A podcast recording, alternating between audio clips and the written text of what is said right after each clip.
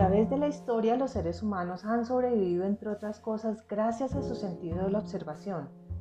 Al mirar a su alrededor descubrieron que habían cuatro elementos que los rodeaban por todas partes. El agua, el aire, el fuego y la tierra.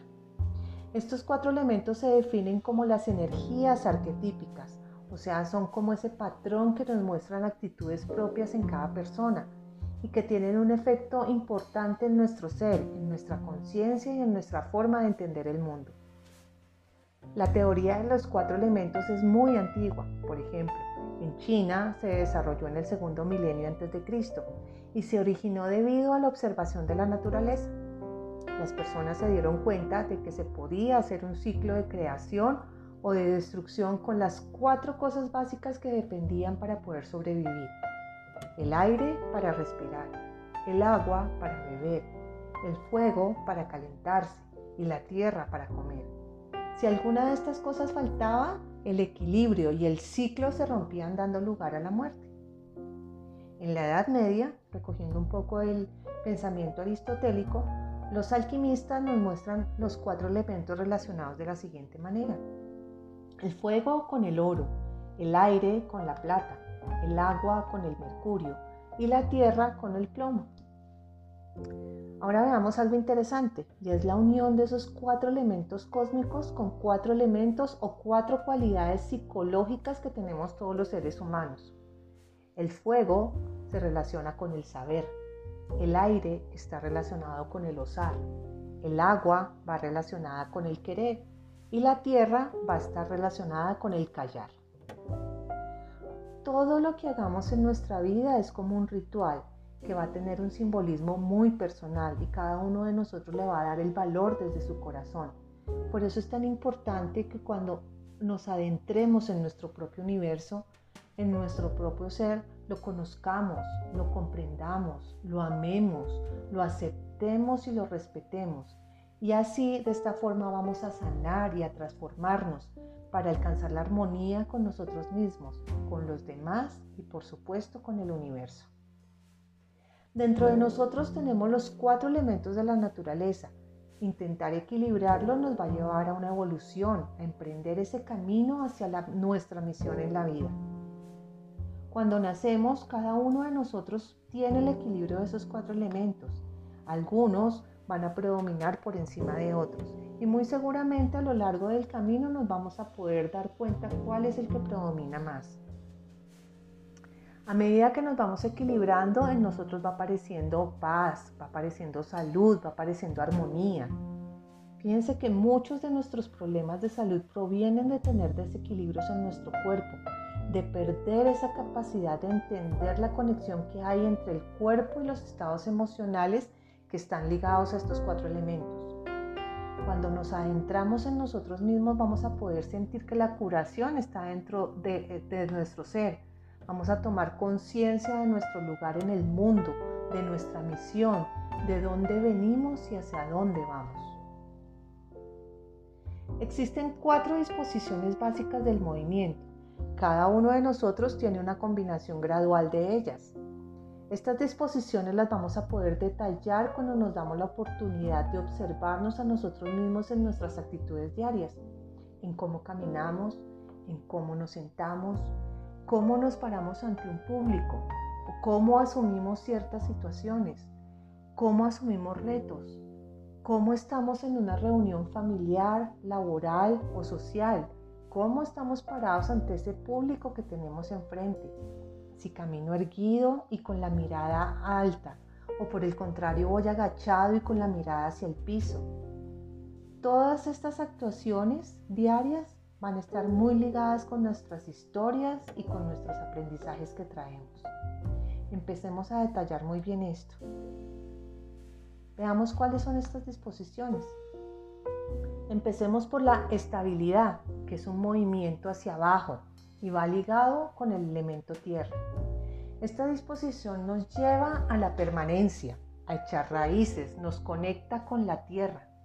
Es nuestra fuerza activa de conexión con las cosas materiales. Se tiende a continuar haciendo lo que se está haciendo. Preferimos lo conocido porque genera seguridad. Se identifica con emociones como la nostalgia, la añoranza, la resignación y la tristeza. Como está ligado con el elemento tierra, hay principios sólidos, hay principios estables, consolidados y firmes en niveles físicos, emocionales, mentales y espirituales. ¿Qué se nos va a facilitar con esta disposición? Vamos a poder concretar, vamos a poder permanecer, vamos a poder controlar. Además genera seguridad, nos ayuda a marcar y poner límites y a repetir el pasado.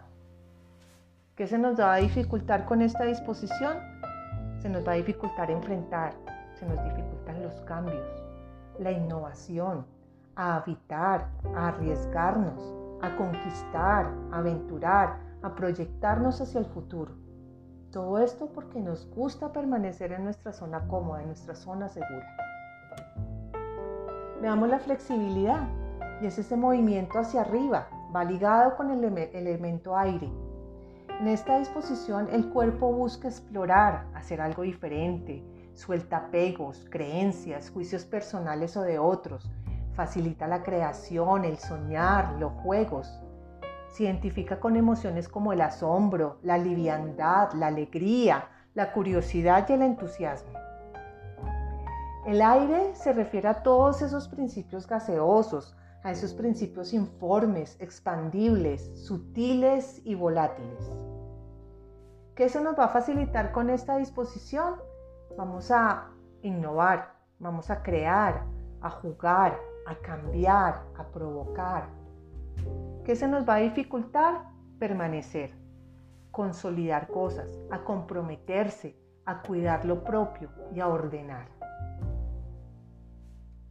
Seguimos con la resolución. Y la resolución es ese movimiento que va hacia adelante y va ligado con el elemento fuego. En esta disposición el cuerpo avanza, capta la atención del resto, nunca pierde el foco, entusiasma a la persona a conseguir lo que se propone. Se identifica con emociones como el entusiasmo, la rabia, la pasión, ese deseo de competir. El elemento fuego representa la expansión, la energía, la vitalidad y el furor. He ahí su, su conjunción.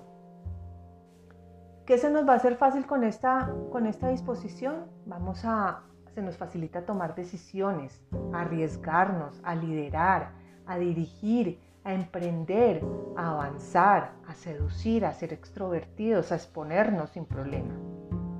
¿Qué se nos dificulta? Escuchar, a retroceder, a acoger, a parar, a reflexionar, a empatizar, a esperar, a planificar y a contener.